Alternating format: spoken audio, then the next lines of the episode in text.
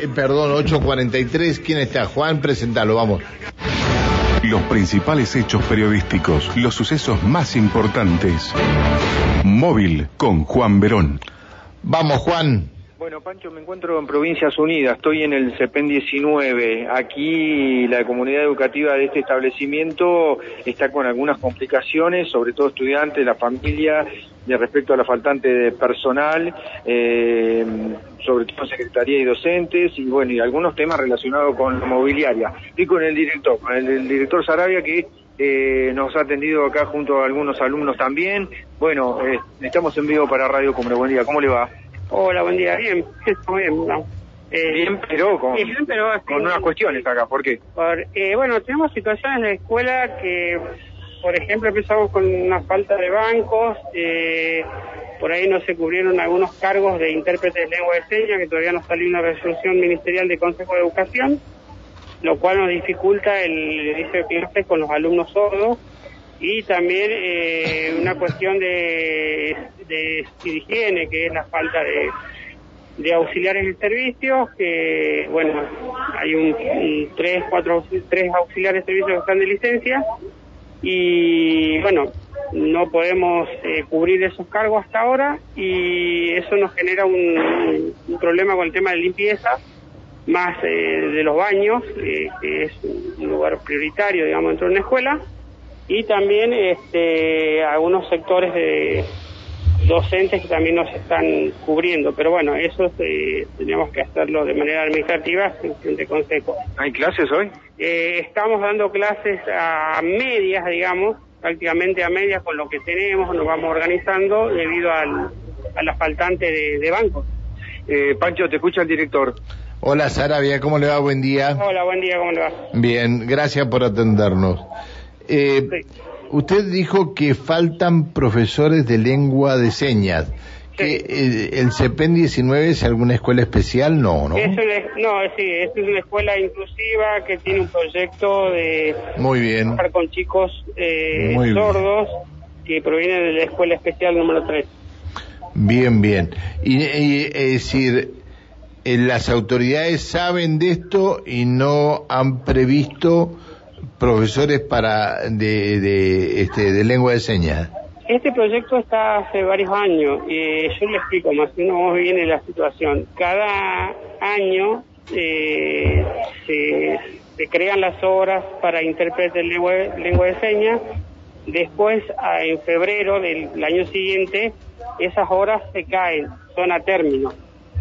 Eh, después que se caen esas horas, el Consejo Provincial de Educación tiene que sacar una nueva resolución para darle continuidad a esas horas. O sea, los docentes caen en febrero, hay que esperar que salga la resolución y después volver a hacer el ofrecimiento de las horas esas de intérprete. Lo que pasa es que hasta ahora no salió esta resolución, entonces nos impide sacar o convocar a algún docente para... Qué va. Eso viene todos los años, años nos pasa exactamente lo mismo. Se demora en las resoluciones. Ahora, eh, no sé. ¿Y, qué, ¿Y de qué sección del Consejo Provincial de Educación depende esto? Eh, bueno, depende de la dirección de nivel, no sé si la dirección de nivel y es la que se encarga de, de esta situación. Además, eh, esto se hace todos los años, eh, se nos pide a nosotros julio, julio, agosto de, de los años anteriores, nos piden una, una, se llama previsiones anuales. O sea, uno hace una previsión para lo que va a necesitar en el ciclo que sigue. O sea, en 2021 hicimos las previsiones para el 2022. Ahí se pidió los bancos, se pidió nuevamente la continuidad de los intérpretes, que está esa resolución. Lo que pasa es que al demorar esas resoluciones nos demora todo acá en la escuela. Qué tema, ¿eh? Qué tema. Bueno, eh, Sarabia, te dejo ahí con, con Juan en el móvil de la radio. Gracias por atendernos. No, gracias a vos. Chao, hasta luego. Chao. Vos, Juan. No, Juancho, no, brevemente, un alumno. ¿Cómo es tu nombre? Gabriel. Gabriel, ¿en qué año estás? Estoy en tercero.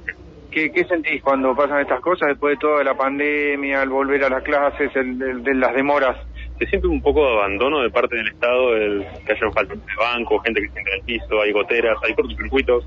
Eh, como dijo el director, se tapan los baños, faltan intérpretes para las personas eh, hipoacúsicas o... Y lo comento. Claro, claro. Eh, realmente ya es algo casi... ¿Qué pasa todos los años prácticamente?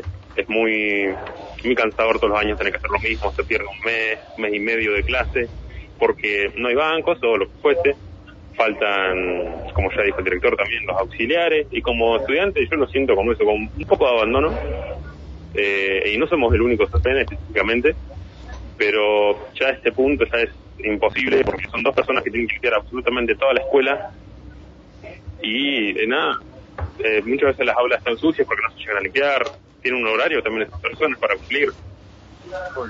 ¿Vivís cerca? No, yo vengo del barrio La Sirena. De La Sirena. Correcto. Gracias. Un gusto.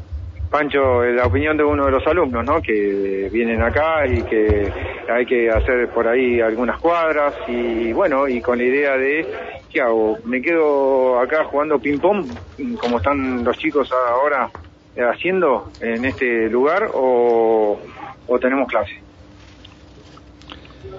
Ay, Dios, Dios.